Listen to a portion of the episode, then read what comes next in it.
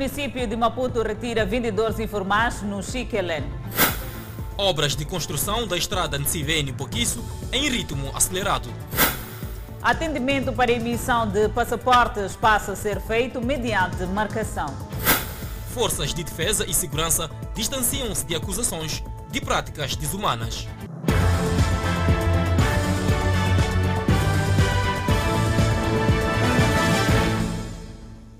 Boa noite, estamos em direto e seguramente em simultâneo com as redes sociais e a Rádio Miramar. Avaria grossa da máquina de abate do Matadouro de Maputo condiciona o abate de gado bovino. Os criadores de gado somam prejuízos avultados. Falamos de criadores de Inhambane, Gaza e província de Maputo.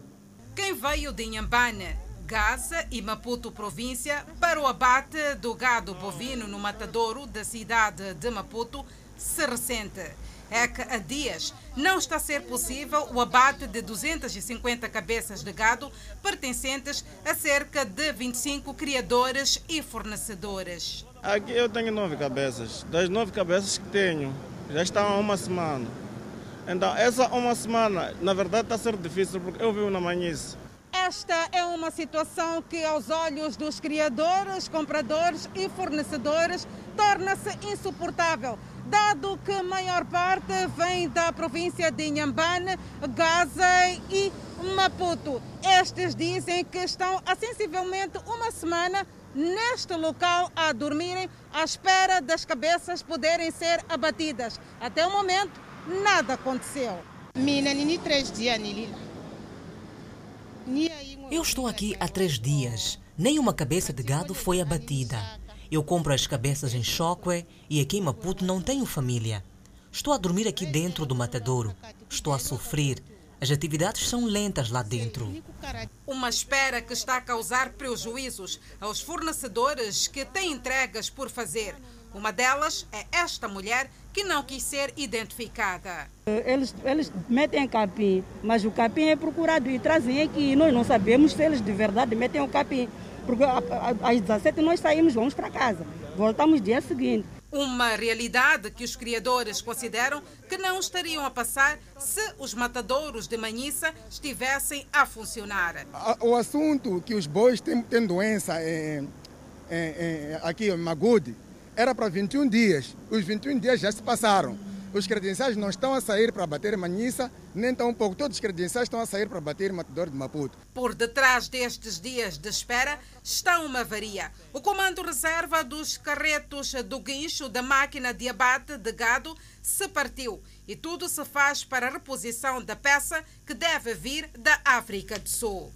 Eu estou a trabalhar, embora arriscar aquela máquina mais pequena, mas por sentir que, pronto, há, há aqui gente, uns vêm muito longe. Pressionado com as províncias da zona sul do país, o matadouro da cidade de Maputo está por conta do encerramento dos matadouros do distrito da Manhissa, devido ao surto da febre aftosa. Mas, se não houvesse avaria, este conseguiria responder à demanda, dado que diariamente são abatidas 150 cabeças de gado bovino.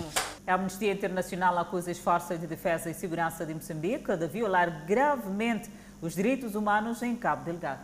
O organismo apela ao governo para lançar uma investigação sobre o assunto. A Amnistia Internacional indica que os vídeos e fotografias analisadas são prova das graves violações de direitos humanos e da violência chocante que tem ocorrido em Cabo Delgado, longe dos holofotes internacionais.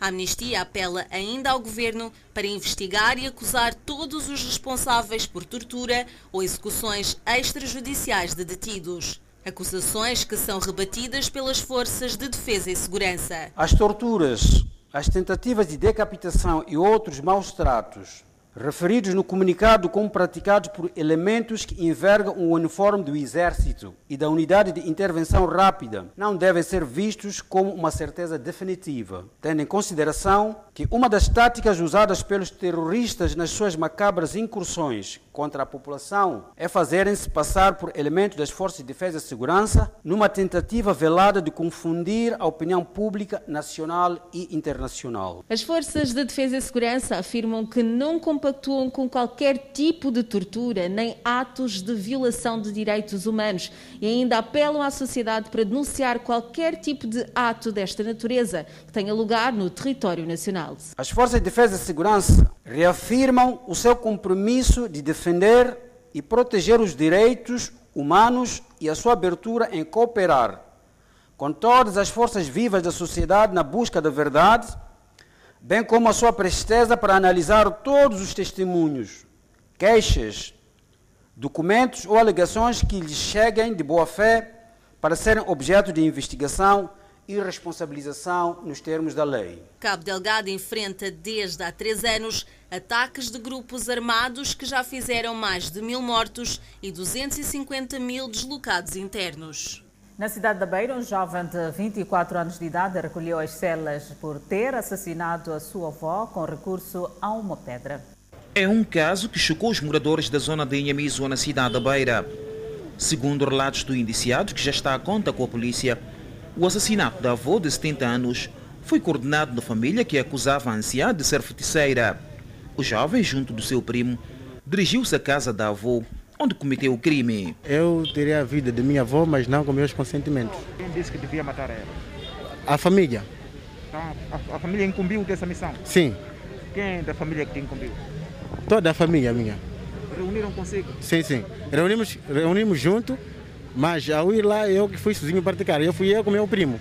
Para cometer o ato, o jovem recorreu a esta pedra e diz que com a morte da avó ver resolvido os problemas da falta de sorte que apoquentam a família. Antes daquilo que nós reuníamos entre a família, como dizem, o problema é ela. Eu também, sempre onde eu andei, falava na mesma pessoa.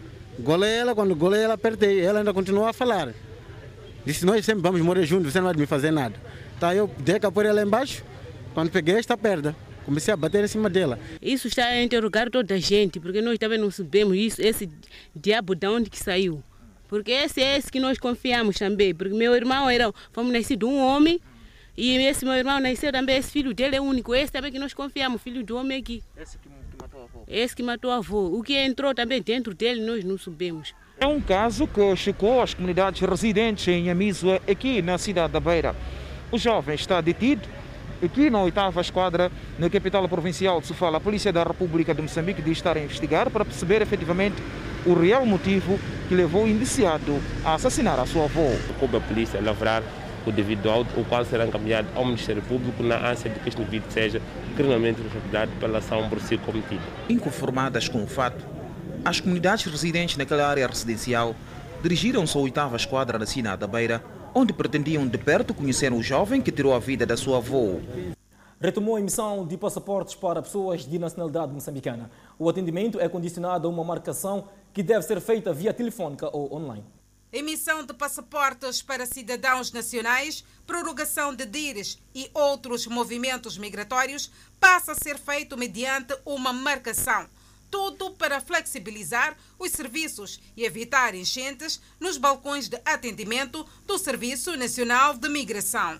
O atendimento aos requerentes de passaporte, DIR, prorrogação de vistos e outros documentos migratórios é feito sob marcação através do portal sigave.sename.gov.mz ou através da ligação para o número 90243, que é a central de atendimento do Sename, ou ainda pela marcação presencial na direção provincial de migração mais próxima do requerente. É preciso aqui referirmos que esta última opção, a marcação presencial, é uma situação excepcional e se destina exclusivamente para os requerentes de documentos que não tenham acesso à internet e que não tenham telefone. Crisaldo Felisberto é um dos primeiros que teve que proceder com a marcação para efetuar o pedido da emissão do passaporte. Ele confirma que o processo é rápido. Liguei ontem, no dia 9, marquei para o dia 10 e vim para aqui, segui com os procedimentos e já consegui um, submeter o meu passaporte. Assim estou à espera. Para efeitos de levantamento do passaporte, o requerente deve receber um alerta SMS no seu telemóvel. A entrada de cidadãos estrangeiros que não possuam o DIR ou ainda o visto de permanência ou de trabalho continua condicionada a uma carta que deve ser enviada ao Ministro do Interior. todo aquele cidadão estrangeiro que pretende entrar no país e não possua DIRI ou visto de trabalho ou visto de permanência temporária válido, deve possuir autorização de viagem de Sua Excelência Ministro do Interior e possuir o visto correspondente ao motivo de viagem que o leva a Moçambique. Dados do Serviço Nacional de Migração indicam ainda que se registra durante este período mais saídas de estrangeiros para o exterior do que nacionais. Adiado o arranque da requalificação de parte da Baixa da cidade de Maputo. O início estava previsto para esta quinta-feira, condicionado à circulação de peões e veículos. Obras de reabilitação do troço, que compreende toda a Avenida Mártires de Inhaminga, desde a Praça dos Trabalhadores até a Praça 25 de Junho, com arranque adiado. Esta quinta-feira, data prevista para a interdição à circulação de peões e viaturas, registrou o movimento habitual. Se eles tivessem começado com as obras e tivessem nos mostrado um sítio onde podíamos passar, eu estaria mesmo nesse tal lugar. Mas como que ainda não começaram com as obras? Sou obrigado a passar daqui. Mas as obras, quando chegarem, também são bem-vindas. Por outro lado, alguns municípios ainda aguardam com expectativa o arranque das obras. E pronto, esta é, é, é a melhor praça da cidade.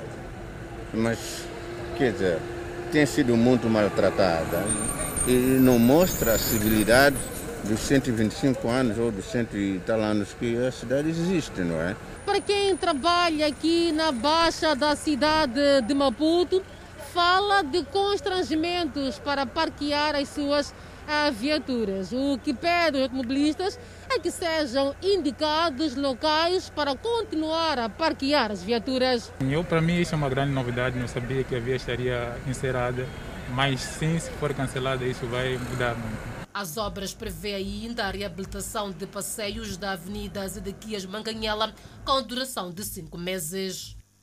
Moradores do bairro Moalás, na autarquia de Matola, concentraram-se nas bermas da estrada em construção para reivindicar a interrupção das obras.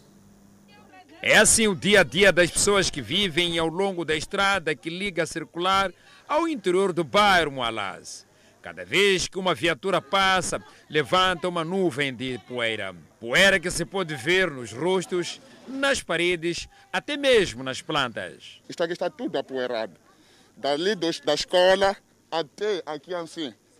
Não tem estrada. É só poeira. Todas as casas, mesmo árvores, tudo. Eles dizem que as obras foram abandonadas já lá vão três meses, até mesmo máquinas já foram removidas. Porque o que é que acontece? Eles tiraram tratores, tiraram pás escavadora, tiraram tudo, abandonaram. Foram aquela obra de pouquíssimo. Portanto, nós não, não, estamos a perceber o que é que realmente está -se a passar. Poeira que, segundo os moradores do Moalás, já está a provocar doenças pulmonares, o que pode colocar água abaixo todos os esforços do combate à Covid-19. Poeira está a nos provocar doenças porque em primeiro lugar dizem que o corona parte-se de poeira, sei lá. Minha filha começou a passar mal. Quando cheguei no hospital, disseram-me que estava constipada. Passamos mal de poeira aqui. Ninguém sai à rua. Nesta quarta-feira, residentes chegaram mesmo a bloquear a estrada, ação que teve resposta rápida e contundente da polícia. Me encontraram parada e perguntaram o que você quer com a criança aí. Eu disse que estava a vir do hospital e disseram sai, sai, sai, vai para casa e dispararam. As obras da asfaltagem da estrada de Moalaz, um dos bairros das zonas de expansão, iniciaram no ano passado. Alguns acessos a áreas residenciais estão a ser bloqueados à medida que avança a obra de construção da estrada que leva da Estrada Nacional número 1 para Boquiço e Chiboene. Contudo, não há acessos nas extensões da obra. Bloquear os acessos dos pontos onde as máquinas se posicionam para terraplanagem e asfaltagem é a saída encontrada pelo empreiteiro na construção da estrada que leva da N1 para Boquiço. À medida que a obra avança, as pequenas vias em algumas extensões vão sendo desbloqueadas. No decurso da terraplanagem desta extensão, as vias que dão acesso às zonas residenciais nas laterais estavam bloqueadas. Agora que é a vez do nivelamento de pedras para a asfaltagem, as vias estão desbloqueadas. Íamos dos becos assim para Boquiço, né, para sair lá, lá mais à frente. Lá. Agora que desbloquearam, voltaram a via. Sim, voltamos a via. Mas está difícil também porque entramos de uma, de uma rua assim até Boquiço. Quando o aqui estava bloqueado, né? Passava, passávamos mal. Haviam aberto esta, esta, esta rua aqui que, que, que dava. A, a, aqui não, não tinha problema. Mas agora, do outro lado, nós passamos mal com os carros. No entanto, aqui já desbloquearam. Esta rua já está tá, tá, tá desbloqueada. O problema transitou para os troços onde as máquinas estão posicionadas. Os acessos estão bloqueados e as vias alternativas não são transitáveis. Só agora.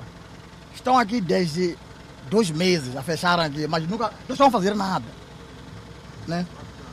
Estão a sofrer carros, estão, estão a partir carros aqui. Estamos numa das vias alternativas que não são favoráveis para todo tipo de veículo. As viaturas ligeiras, por exemplo, não têm mobilidade nessas vias, pois são bastante arenosas. Os carros lá sofrem. É, a essa hora, há carros que estão a empurrar porque o areal é, tá, é demasiado. Lá tem covas. É uma, é uma zona que não é mesmo alternativa para passarem, principalmente carros pequenos. São muitas as viaturas que encontramos entaladas no areal destas vias. O outro problema nos locais onde as máquinas estão posicionadas está associado aos danos somados por moradores. Estamos a pedir socorro por a estrada, poeira, estamos a, estamos a sofrer por causa de poeira. A estrada não acaba, a ver como a maneira. Não há movimento aqui, não há mesmo, os carros já não passam daqui. É uma máquina ali, não sei qual é, qual das máquinas que estão a usar. Quando começam a mexer aquela máquina, as nossas lojas dentro da casa sofrem. Ontem mesmo, não estou falando uma coisa de quando nem agora ainda não, não varri, mas ainda não despejei. Eu saí daqui da minha banca buscar uma chave para tomar chá. Quando chego lá em casa, toda a minha loja partiu-se. É uma obra que sofreu muitas pausas e, no entender dos moradores das áreas residenciais atravessadas pela rodovia, há lentidão no trabalho. E grande parte dos vendedores informais foram retirados do mercado Chiquilene, na zona de Sente Baixo, na cidade de Maputo, medida que é vista com bons olhos por parte dos automobilistas, transportadores e residentes da zona. Rua mais larga, viaturas a circular sem ter que se desviar de peões. É este o cenário atual do mercado Esquelena em Maputo, na zona mais conhecida como Senta Abaixo. Aos vendedores informais foi vedada a venda em plena rua e agora as estruturas do mercado e a Polícia Municipal estão no local para garantir que a medida está de facto a ser cumprida. Eu estou a dizer, estão a vender no chão isto. Afinal, como é que vamos nos entender? Nós já dissemos não podemos vender co essas coisas. Alguns vendedores informais recusam-se a abandonar o local enquanto não lhes for indicado um mercado onde possam desenvolver a sua atividade. Enquanto isso, vão ficando sentados na berma da estrada, com os seus produtos dentro de sacos, controlando a movimentação dos agentes da Polícia Municipal para uma eventual retoma. Sim, sim, nós vendemos plastiquinhos, já vai dar mais, nós vendemos aqui. Nós, nós usava daqui para poder dar de comer essas crianças, bebê. Disseram para nós sairmos daqui da rua, porque não é lugar próprio para a gente vender. Luís Macuacua vende no mercado Chicalene há já vários anos e diz que desde que lhes foram proibidas as vendas tem vindo a somar inúmeros prejuízos. Nada, nós o que queremos, só queremos trabalhar, queremos espaço para vender, porque a nossa vida era aqui. Quem se mostra satisfeito com esta medida de retirada dos vendedores da rua são os automobilistas que dizem que agora poderão circular com mais facilidade. Por isso que até mudei do caminho. Eu antes usava a, a Júlio mas agora já uso esta. E assim como os automobilistas, os transportadores semicoletivos de passageiros também estão satisfeitos com esta medida de tirar os vendedores aqui da zona do centro abaixo no mercado escaleno. No entanto, afirmam que agora o calcanhar daqueles será a qualidade da estrada, o que fará com que os mesmos levem muito tempo a chegar ao seu destino. Está mais ou menos, está mais ou menos normalmente, né? Como já traz muita gente que vinha nas, nas, nas estradas aqui. Está, danifica nossos carros aqui, nessa estrada. Yeah, epa, está mais fácil porque conforme que estão a ver, Os residentes dos bairros Polana Caniço e Ferroviário acreditam que esta medida poderá ajudar de certa forma a minimizar o trânsito e a poluição no local. Porque mesmo para passarem pessoas ali era muito difícil. Porque nós, vendedores, é que ficávamos na estrada e alegamos que somos pobres, mas a pobreza não era aquilo ali, impedir a passagem das próprias pessoas e, e dos transportes. Sim, sinto uma grande diferença. Agora há mais espaço já não existe mais o confronto entre peão e os motobolistas passavam daqui, né? O mercado Polana Caniço seria um dos destacados para acolher parte dos vendedores. A nossa equipa de reportagem esteve no local e as bancas continuam, na sua maioria, vazias. Vendedores do mercado grossista do Zimpeto denunciam alegado furto de mercadoria destinada à venda. O último roubo aconteceu num caminhão de onde foram retiradas laranjas avaliadas em mais de 15 mil meticais. Zimpeto, maior mercado grossista da cidade de Maputo, mas desta vez a notícia não é animadora. Há relatos de furtos sistemáticos de mercadorias neste local e o setor das frutas importadas da África do Sul não foi poupado. Os prejuízos, só de um dia, estão acima de 15 mil meticais. Saímos ontem, estava todo cheio, chegamos esta manhã, estava vazio, assim como vocês estão a ver. Roubaram durante a noite. Quais são os produtos que foram dali retirados? É laranja na quantidade de 15 ou 16 mil meticais. Primeira vez que têm vivenciado este tipo de situação? É a primeira vez. São várias vezes. Fala-se igualmente de roubo de acessórios de viaturas na ausência dos proprietários.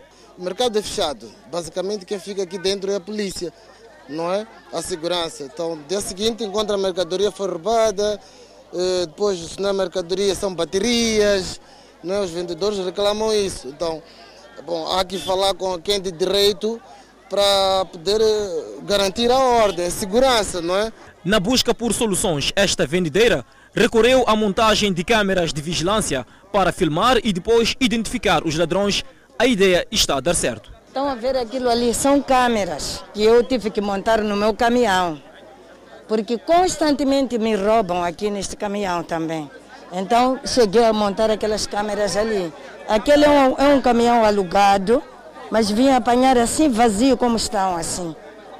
Estes dispositivos que montou de modo a fazer esta vigilância eletrônica estão a ser eficazes?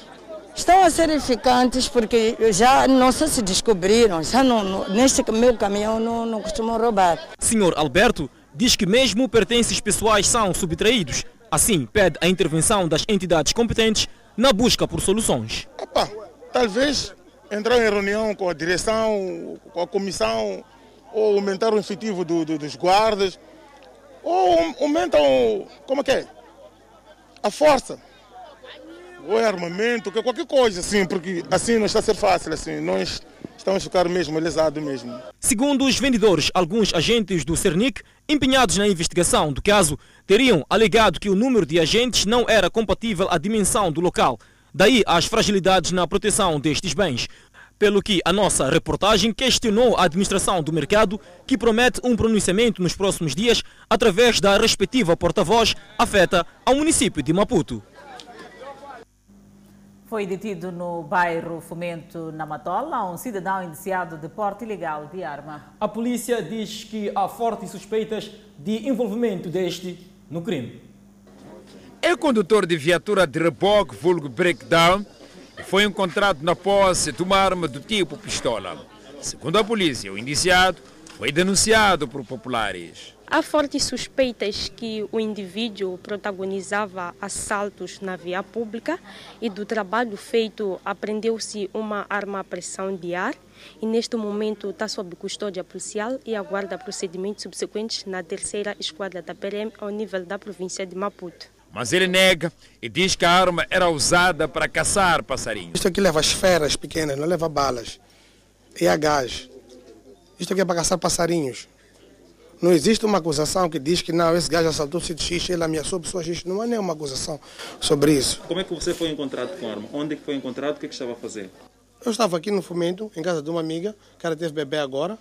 Eram 16, tal 17, a hora de passarinhos, de rolas, não é? Eu estava com ela, não, não exibi para ninguém, não tirei. Questionado sobre a proveniência da arma, ele diz ter comprado na vizinha África do Sul. Mas como é que você adquiriu? Comprei na África do Sul. Foram 1.200 rands. Tem a documentação? Não, infelizmente já não tenho a fatura, perdi-me. A polícia diz que, havendo indícios fortes da sua participação em casos de roubo de viaturas com recurso à arma e reboque, investigações decorrem com vista a apurar a veracidade destes factos. Importadores de roupa usada começam a importar os fardos depois de algum período de interrupção por conta da Covid-19. Enquanto isso, os revendedores da roupa usada reclamam os preços. Roupa usada, vulgo calamidade, alternativa e preferência de muitas pessoas. No entanto, a importação deste tipo de roupa esteve condicionada por conta da Covid-19. Com o alívio das medidas em alguns países, a roupa usada já começa a entrar no país. É, houve um tempo que parou, né, da importação de roupa. Tivemos mais ou menos dois meses sem roupa e começamos já uma semana atrás. E de lá para cá está normalizado né, a situação da, da importação. Entretanto, alguns importadores reclamam da elevada taxa para importação que está a inflacionar o preço. Por exemplo, o fardo que custava antes entre 5 a 7 mil meticais pode ser encontrado em alguns locais a 10 e 12 mil meticais. Fardo tem vários preços. Nós temos fardo de, de 12 mil meticais, 2.500 meticais. A taxa que nós pagarmos 1.400, 1.400. Coisa, fardo vem 500 e tal fardo. Agora, você quando calcula pelo menos um fardo vai chegar até no taça, só taça que vai chegar 2 mil meticais. Como é que você uma coisa comprar, depois vender para 3 mil meticais? Não é possível, né? A roupa é importada de países como Canadá, Brasil e China. Em alguns pontos, como o mercado Chipamanina e Baixa da cidade de Maputo, registra-se procura por parte dos vendedores que há muito aguardavam pela chegada dos fardos. É o caso da dona Lina. Sim, um pouco já começou a entrar. Sim. O vosso negócio como é que está? Ah. afetado? Não está a andar bem. Sim. Há muita gente que vinha à procura de roupa e não tinham o que vender. Sim, sim, sim. Algumas vendedeiras de roupa usada afirmam que o preço de fardo neste momento não estimula, porque os importadores de roupa que têm disponível estão a fazer a um preço muito elevado. Essa roupa estamos a procurar noutras lojas. Os preços são muito caros. E aqui mesmo, nas nossas bancas, não há aquele movimento ali, há carência de clientes. Mas oh, ainda estamos à procura até agora. Apesar do preço, há alguns clientes que continuam a preferir a roupa usada. Roupa, nós preferimos da calamidade porque não é farda com a outra. Então, da loja, posso comprar uma coisa sem meticais, mas vou encontrar três, quatro pessoas com a mesma coisa. Enquanto da calamidade, não. Sim. Os importadores pedem isenção na importação de roupa usada, tal como acontece com alguns produtos alimentares, como óleo, sabão e açúcar. O embaixador do Sudão em Maputo, Abdallah Hassan, terminou sua missão diplomática em Moçambique e despediu-se esta quinta-feira do presidente da República, Felipe Nunes, no encontro onde ficou garantido o reforço dos laços de cooperação entre os dois países. Felipe News recebeu o embaixador do Sudão depois deste permanecer quatro anos em Moçambique. Sem aperto de mão e nem abraços nesta fase do novo coronavírus, valeu a saudação recomendada para a prevenção da pandemia. Do encontro que teve com o Presidente da República, o embaixador revelou a garantia de trabalhos para fortalecer os laços de cooperação entre Moçambique e Sudão nos próximos tempos. Excellency President Felipe sua Excelência pediu-me para transmitir os seus cumprimentos ao presidente do Sudão, Abdel Fattah, e mostrar a disponibilidade de reforçar ainda mais os laços de amizade e cooperação entre os dois países. O presidente da República elogiou também o meu papel como embaixador, desde o tempo que aqui estive a dinamizar as nossas relações de amizade e cooperação, e desejou que essas relações continuem. O diplomata termina sua missão destacando que deixa o país com recordações de momentos bons e maus que marcaram a sua estadia durante os quatro anos. Ao terminar a minha missão, desejo melhores venturas ao povo e ao governo moçambicano. A minha estadia como embaixador do Sudão presenciei momentos muito difíceis, como a passagem dos ciclones Idai e Kenneth mas também presenciei momentos brilhantes e memoráveis neste país, como a assinatura do Acordo de Paz e Reconciliação entre o governo e a Renamo. Como africano, continuarei a conservar melhores desejos para Moçambique. Continuaremos a trabalhar para que o povo de Moçambique e do Sudão tenham o melhor do processo de governação. Just like the signing of the peace agreement last year. Sudão e Moçambique têm já há anos laços de cooperação e os dois países garantem um reforço das parcerias e laços de amizade. Seguimos com a atualização da Covid-19 em Moçambique. Moçambique registrou mais 94 casos de recuperados da Covid-19. Com este número, sobe para 2.857 pessoas totalmente recuperadas da doença. Importa referir que o país tem um cumulativo de 108 internados devido ao Covid-19, dos quais 26 sob cuidados médicos nos centros de isolamento. No outro quadro, vamos apresentar o número de casos positivos.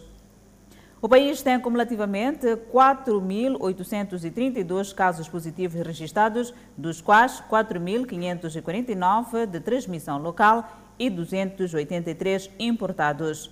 Moçambique testou nas últimas 24 horas 987 amostras, das quais 68 revelaram-se positivas. Todos os 68 casos hoje reportados são de nacionalidade moçambicana e de transmissão local.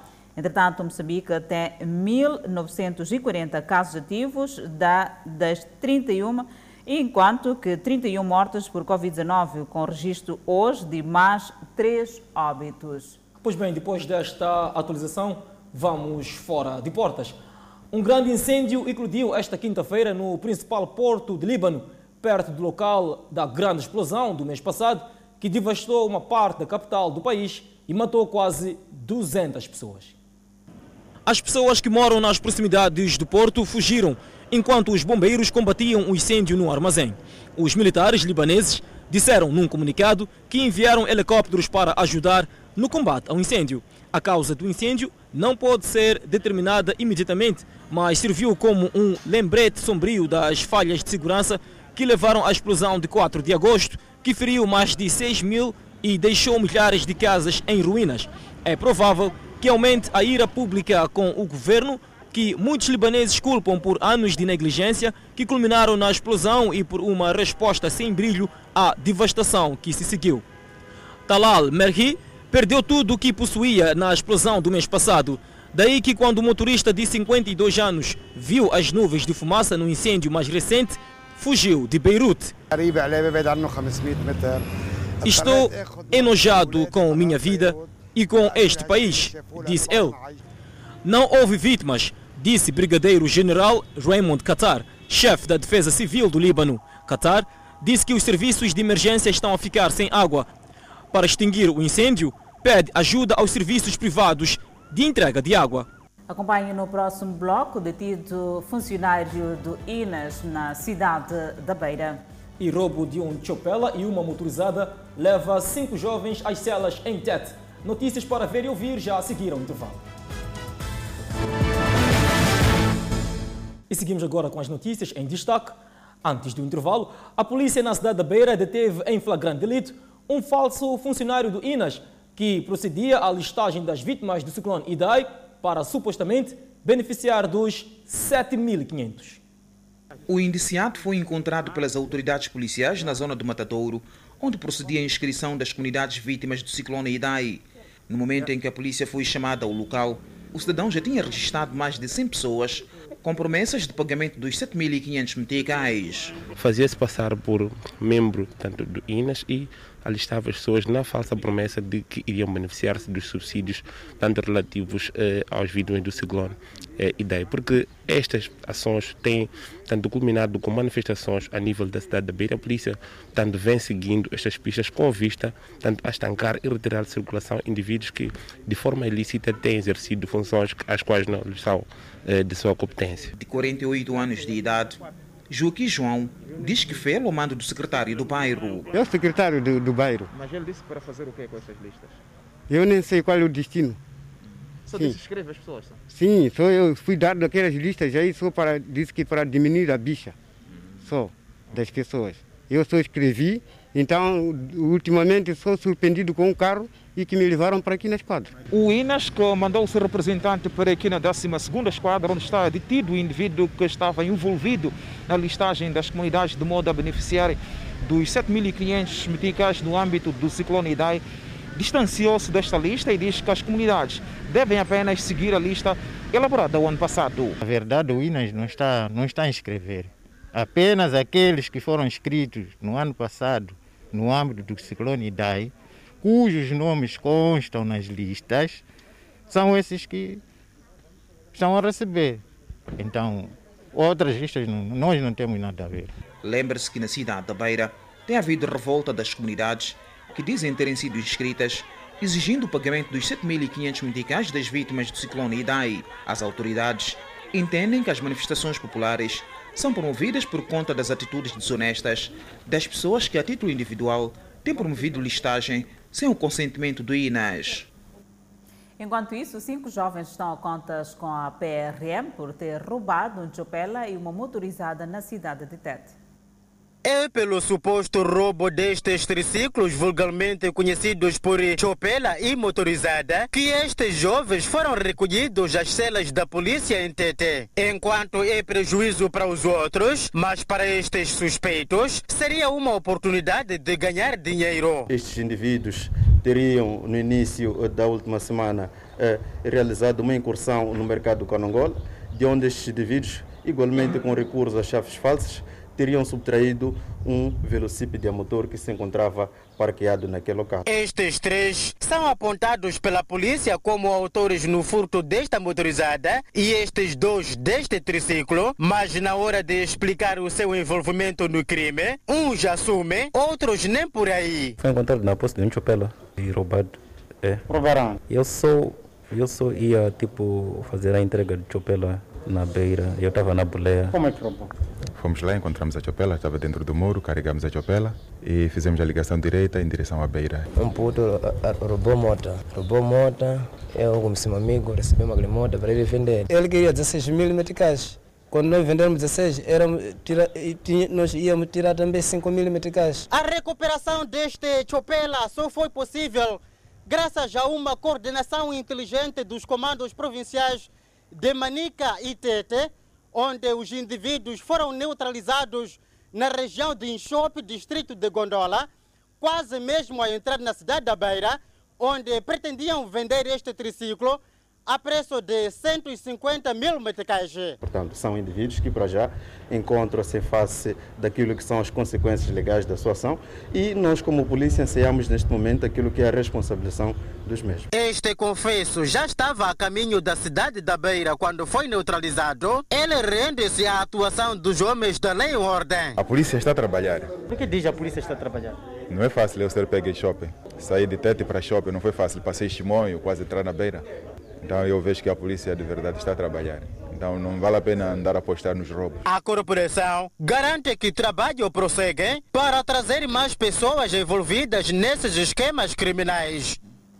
Dados recolhidos nas cidades de Maputo, Beira e Nampula ao longo do mês de agosto indicam que o país registrou face ao mês anterior uma inflação na ordem de 0,06%. As divisões de bebidas alcoólicas e tabaco e de restaurantes, hotéis, cafés e similares contribuíram cada no total da variação mensal com cerca de 0,02 pontos percentuais.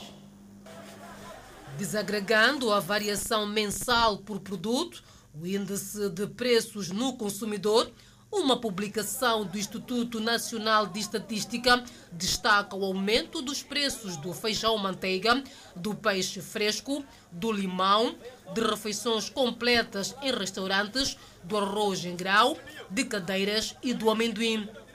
Estes contribuíram no total da variação mensal com cerca de 0,16 pontos percentuais positivos.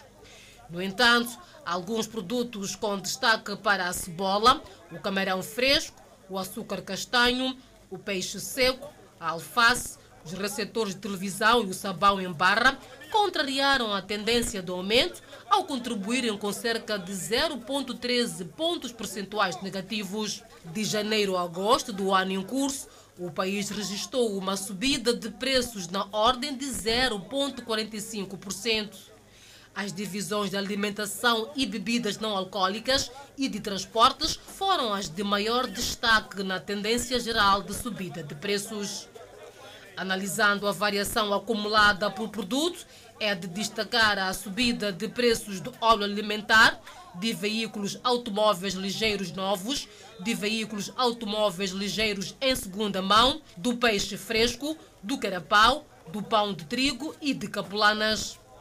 Analisando a variação mensal pelos três centros de recolha, que servem de referência para o país, constata-se que as cidades da Beira e de Nampula registraram em agosto último uma inflação de cerca de 0,34% e 0,13%, respectivamente. Constata-se que as cidades da Beira e de Nampula registraram em agosto último uma inflação mensal de cerca de 0,34% e 0,13%, respectivamente. No entanto, a cidade de Maputo contrariou esta tendência ao registrar uma queda de preços na ordem de 0,0%. O secretário-geral do partido Frelimo, Roque Silva, iniciou esta quinta-feira visitas visando fiscalizar o nível de cumprimento do manifesto eleitoral. A agenda de visitas começou esta quinta-feira com a província de Maputo.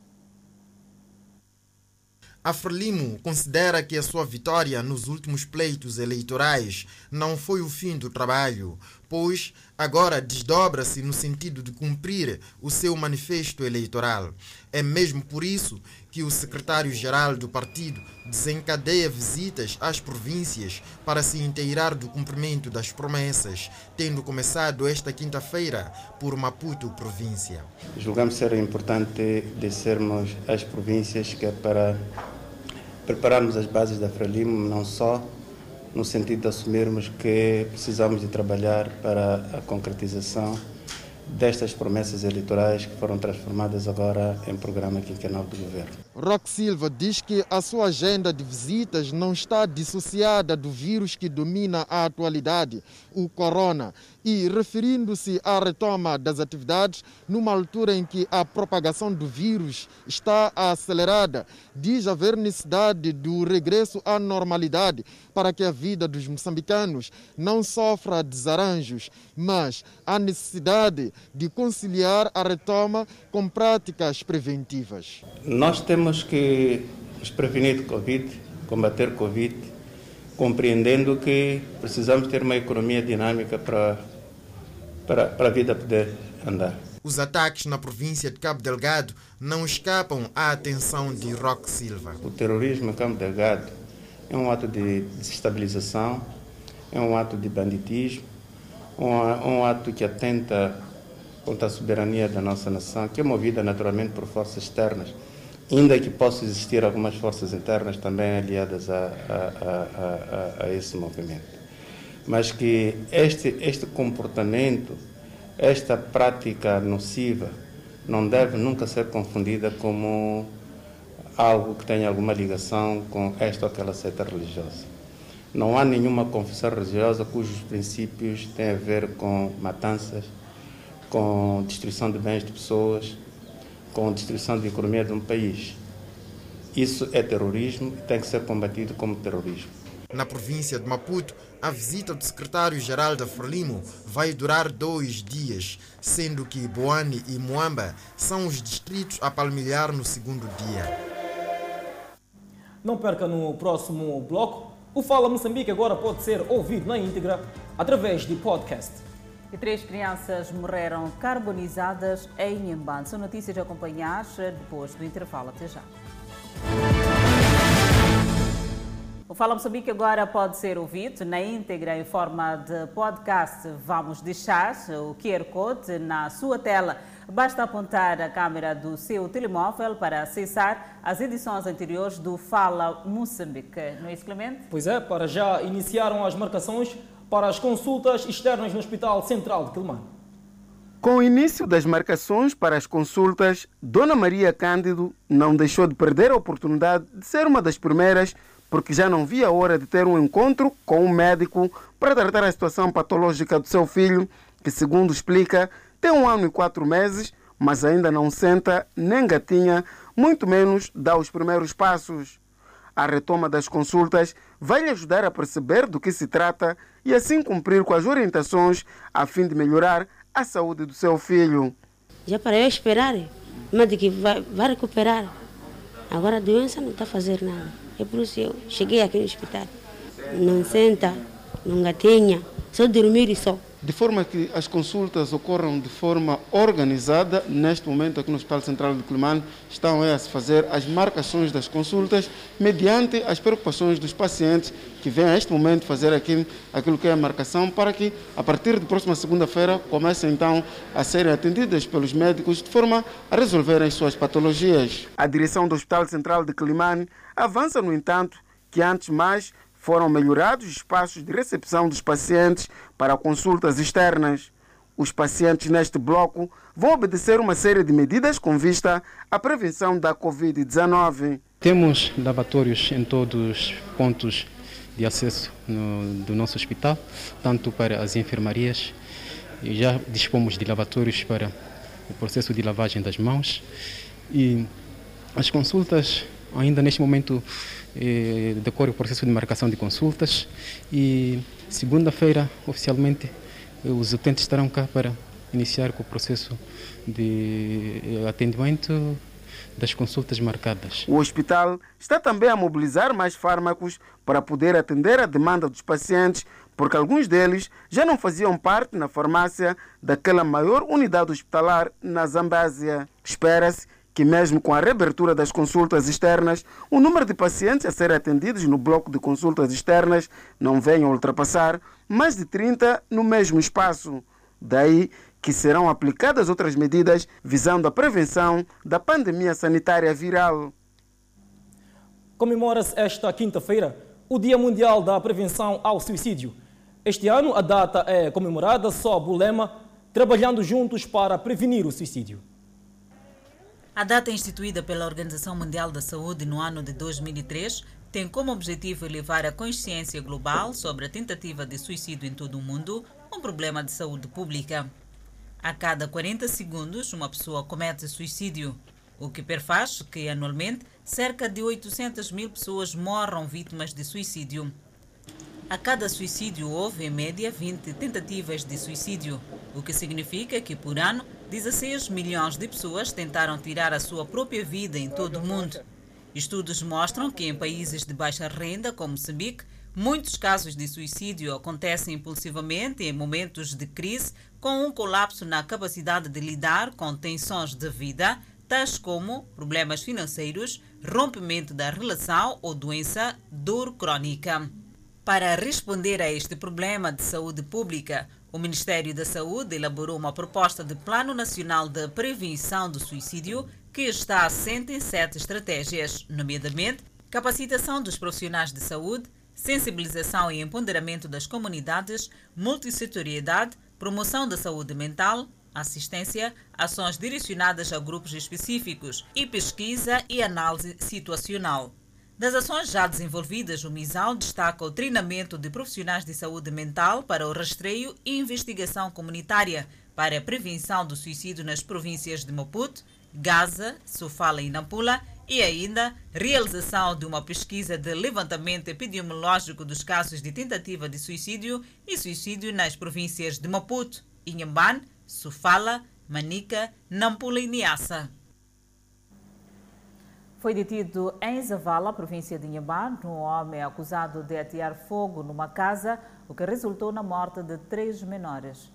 Nelson, Nalda e Julia, menores de 8, 6 e 3 anos, respectivamente, morreram carbonizados quando, na companhia da mãe e outros três irmãos, estavam a dormir nesta casa reduzida a nada e que de repente pegou fogo. Esta mulher, mãe de duas menores que perderam a vida, conta que contraiu ferimentos graves quando tentava salvar os petizes que lá se encontravam. Mesmo contorcendo de dores, fez esforço para tentar explicar o que teria acontecido. Não sabe exatamente quem teria colocado o fogo, mas desconfia que a gangue praticou o crime a mando de um cunhado seu, irmão do falecido esposo, uma vez que este vinha ameaçando-a de morte, alegando que o feitiçava. Sim, sempre dizia isso, que está sempre atento para ele. Mas por que, que ele faria isso? Fez isso por quê? Diz, diz, que, diz que ele tem ferida aqui, ao, ao, ao, embaixo de, de, de, de sexo. Então esse sexo foi feito para essa minha, para essa minha mulher. Este jovem pai de uma das vítimas tem a mesma opinião dos outros membros da família. Um é meu irmão, o, aqueles dois, um, uma é, é, minha filha e aquela outra é, é meu sobrinho. Ele, ele andava a falar, ele andava a falar e tentou, há cinco anos depois, tentou de todas as maneiras. Ele queria matar a minha mãe. A nossa equipe de reportagem soube junto do Cernic que o indiciado foi detido em Zavala, mas por motivos de segurança teria sido transferido até a penitenciária distrital de Inharime. Bem, uh, o Serviço Nacional de Investigação Criminal tomou conhecimento uh, do fogo posto que culminou com a morte de três crianças. Feito isso, o indiciado pôs-se em fuga. Uh, o Cernic incitou diligências que culminaram com a sua neutralização. Portanto, há que realçar aqui que este indivíduo é um mandante e um trabalho está sendo feito para a neutralização dos seus comparsas que ainda estão a Deslocamos até Inharime para ouvir a versão do homem indiciado pela prática deste crime. A direção da penitenciária admitiu que o mesmo está neste local, porém recusou-se do mesmo prestar qualquer tipo de declaração à imprensa. Bem, é, é, há essa dificuldade porque houve falta de articulação com os, com os outros órgãos da administração de justiça. A família dos menores que perderam a vida carbonizados pede ao setor da justiça para que condene os autores a penas pesadas, no sentido de desencorajar atitudes desta natureza. Ele, ele, ele é patrão, como ele tem, tem, tem gado, sempre mesmo assim andava publicar que se, mesmo se ele, ele ser preso, vai, vai ficar depois lá eh, na, na, prisão, ele vai ficar em casa. É, é um criminoso. O que ele fez é, é triste. É triste.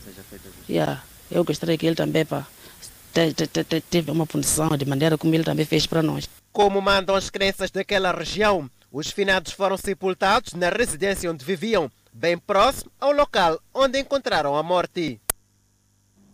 Moradores do bairro 7 de Abril, na cidade de Chimoio, contestam a alegada usurpação de uma via de acesso. A ocupação teria sido feita por um cidadão residente no mesmo bairro.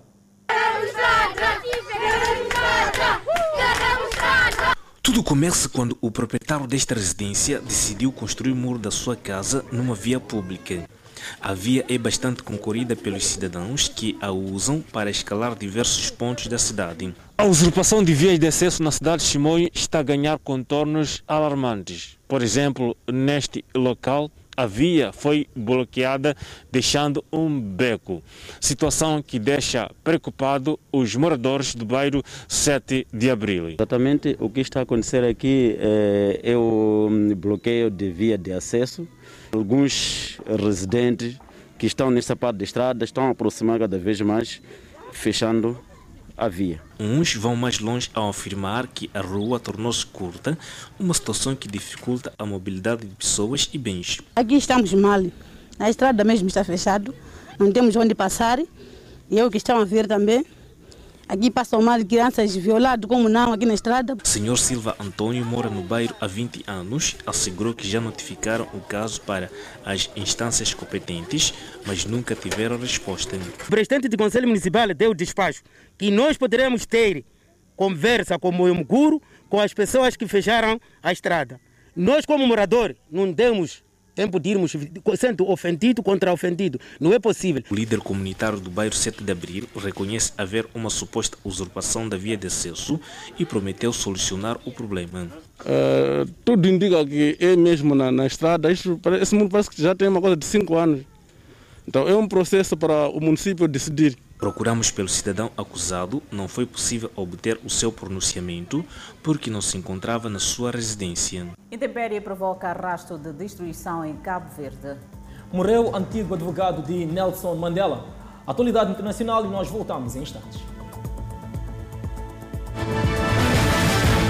De volta ao Fala Moçambique com a página internacional. Uma forte tempestade provoca destruição em Cabo Verde. O presidente do Serviço Nacional de Proteção Civil e Bombeiros fez o balanço da passagem da tempestade tropical por Cabo Verde, assegurando que não houve danos significativos, mas apontou algumas ilhas que tiveram uma sensação ligeira desse fenómeno, destacando Santo Antão como uma das mais afetadas. Uh, tivemos conhecimento de algumas famílias que, por precaução, foram retiradas das suas habitações, no Conselho do Porto Novo e também no Paúl. Houve algumas quedas de árvores. Uh, na Ilha da Boa Vista também registramos a queda do teto de uma habitação, mas não, na altura não se encontrava ninguém no interior do, do edifício. Na Ilha do Sal foi praticamente algumas inundações, eh, principalmente na cidade de, eh, de Santa Maria. E também na Ilha da Brava, que há registro de uma habitação que ficou eh, parcialmente destruída devido a enxurradas. Alerta que próxima a Cabo Verde verificou-se a formação de uma nova depressão tropical, no qual o país deve ficar em alerta devido à sua localização sendo que ainda não se conhece o trajeto do fenómeno, pelo que alerta a população a se manter atenta. Daí a necessidade de tomar medidas atempadas para mitigar os impactos, sobretudo nas zonas suscetíveis de inundações. Os estudantes que vivem no bairro de Ashiclab, no sul de Khartoum, lutam para lidar com as chuvas torrenciais que inundaram mais de 100 mil casas desde o final de julho. Moradores do bairro estavam a montar barricadas e a colocar sacos de areia para se proteger da água, o que reduziu algumas casas a uma pilha de destroços. Algumas famílias são forçadas a viver ao ar livre depois que suas casas foram destruídas. Um morador de Al-Shikilab disse que a água não era o único problema. Um grande número de crocodilos já apareceu, disse ele. As inundações causadas por fortes chuvas estacionais, principalmente na vizinha Etiópia, levaram o rio Nilo a subir cerca de 17,5 metros no final de agosto, o nível mais alto que atingiu em cerca de um século, de acordo com o Ministério de Irrigação do Sudão. A capital Khartoum foi duramente atingida nas últimas duas semanas. Na sexta-feira, as autoridades sudanesas declararam o país uma área de desastres naturais e impuseram um estado de emergência de três meses em todo o país. O aumento das enchentes e chuvas fortes mataram cerca de 100 pessoas. A agência humanitária da ONU alertou que a situação deve piorar nas próximas semanas, já que a chuva acima da média está prevista até o final de setembro. Morreu aos 92 anos de idade o advogado pessoal de Nelson Mandela e antigo militante anti-apartheid George Bizos. George Bizos morreu de causas naturais em casa, disse a família. Bizos, que veio para a África do Sul aos 13 anos de idade, fugindo da ocupação nazista da Grécia, desempenhou um papel fundamental na luta legal para acabar com o apartheid o sistema racista usado para oprimir a maioria negra da África do Sul por décadas. Bizos representou Mandela desde seu julgamento por traição em 1964 até a morte do antigo presidente sul-africano em 2013. O advogado tem o crédito de fazer Mandela adicionar as palavras, se for necessário, em seu discurso no Banco dos Réus, no qual disse estar preparado para morrer por seus ideais. A adição foi vista como uma cláusula de escape para evitar qualquer impressão de que Mandela estava a incitar o tribunal a impor a pena de morte. Bizos representou uma ampla gama de pessoas que desafiaram as duras leis do apartheid, incluindo famílias de ativistas anti-apartheid assassinados, como Steve Bicos, e ajudou a redigir as leis para o país recém-democrático após o fim do apartheid em 1994. Bizos Permaneceu ativo no trabalho de direitos humanos na África do Sul até os seus 80 anos, a trabalhar para a Legal Resource Center, um grupo de sul-africanos de direitos humanos. Em 2014, ele questionou testemunhas durante o um inquérito sobre as mortes a tiro de várias dezenas de manifestantes pela polícia durante uma greve na mina de platina americana, em em 2012. Bizos considerava-se grego e sul-africano profundamente. No auge da luta contra o apartheid, ele disse que se valeu de sua educação na Grécia sobre democracia e liberdade.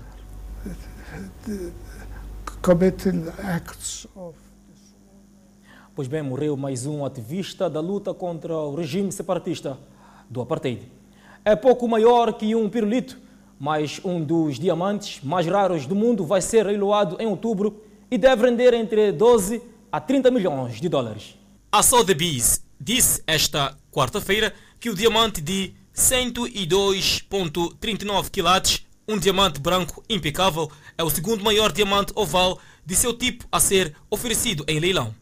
O maior, um diamante de 118.28 quilates, bateu um recorde no preço de 30.8 milhões de dólares norte-americanos quando foi vendido a Sotheby's em Hong Kong em 2013. Apenas sete desses diamantes conhecidos no mercado como diamantes brancos perfeitos ou internamente perfeitos com mais de 100 quilates já foram vendidos em leilão. Estamos a olhar para um diamante excepcional, disse King Bruning, chefe do departamento de joias da Sotheby's na Nova York. Pela primeira vez em nossa história, estamos a oferecer este diamante sem reserva, sem estimativa. E estamos realmente a deixar o mercado decidir. O diamante será vendido em um lote único sem preço de reserva na Sotheby's em Hong Kong a 5 de outubro. A Índia relatou um recorde de mais de 95 mil novas infecções nas últimas 24 horas. De acordo com os especialistas, o vírus está a entrar agora na fase mais perigosa, uma vez que está a se espalhar por pequenas cidades. De acordo com o Ministério da Saúde, o número de pessoas infectadas na Índia chegou a 4.465.863 na quinta-feira. Ele tem o segundo maior número de casos do mundo, atrás dos Estados Unidos, onde mais de 6,3 milhões de pessoas são infectadas. O Ministério da Saúde também registrou 1.172 mortes nas últimas 24 horas, elevando o total de mortes para 75.062. O número de mortos relatados na Índia é o terceiro maior do mundo, atrás dos Estados Unidos e do Brasil. O Ministério diz que o aumento de novas infecções foi devido ao aumento dos testes diários para mais de um milhão. No entanto, especialistas alertaram que o surto na Índia está a entrar numa fase mais perigosa à medida que o vírus se espalha para cidades e vilarejos menores. Nova Delhi, Pune, Mumbai e Chennai são as cidades mais afetadas do país. Com a economia a contrair-se num recorde de 23,9% no trimestre abril-junho, a deixar milhões de desempregados, as autoridades indianas disseram que não tem escolha a não ser continuar a reabrir a economia.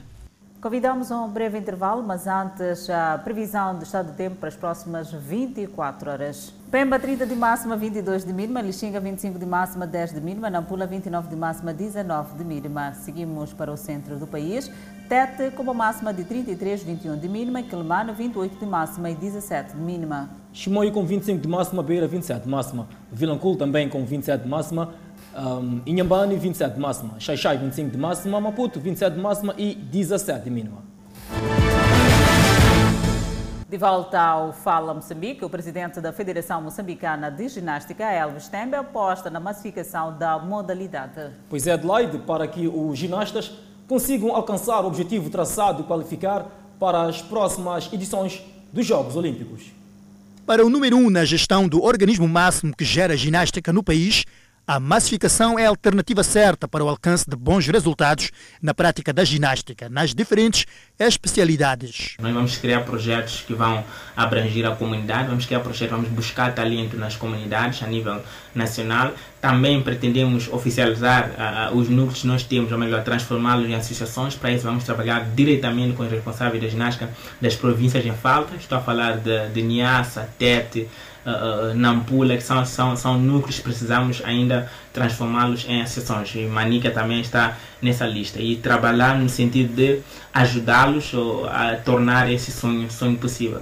Entretanto, os próximos anos serão de trabalhos árduos na gestão da ginástica, esperando-se o apetrechamento dos recintos para a prática da modalidade. estou a falar de Francisco Manhanga, que é o ginásio que uh, o, o, mandato anterior conseguiu assinar o memorando e a, daqui a nada vamos assinar o memorando com, com o Ferroviário. Também pretendemos buscar parceiros, buscar ajuda para nós apetrecharmos a ginástica, para que possamos ter mais locais para a prática da ginástica no país. O presidente da Federação Moçambicana de Ginástica, Elvis Tembe, não vai dispensar o apoio de parceiros para o alcance de êxitos dos ginastas, que vão trabalhar tendo como foco as principais competições internacionais. Também vamos trabalhar nesse sentido, vamos buscar parcerias, que é para tentarmos uh, uh, ter mais locais para a prática ginástica, para ter mais material que possamos uh, também uh, abranger mais atletas que nós vamos uh, buscar neste mandato nas comunidades, porque acreditamos que há muito talento, principalmente para a ginástica. A ginástica é, é a base, sabemos que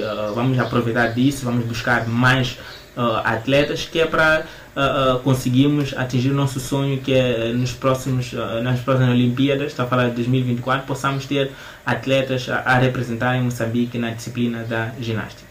Elvis Tembe, atual presidente da Federação Moçambicana de Tênis, fez parte da Seleção Nacional de Ginástica na categoria de salto acrobático à corda, que conquistou títulos mundiais sucessivos. O Fala Moçambique fica por aqui. Obrigada pela atenção dispensada. E é desta forma que colocamos o ponto final e nós voltamos amanhã.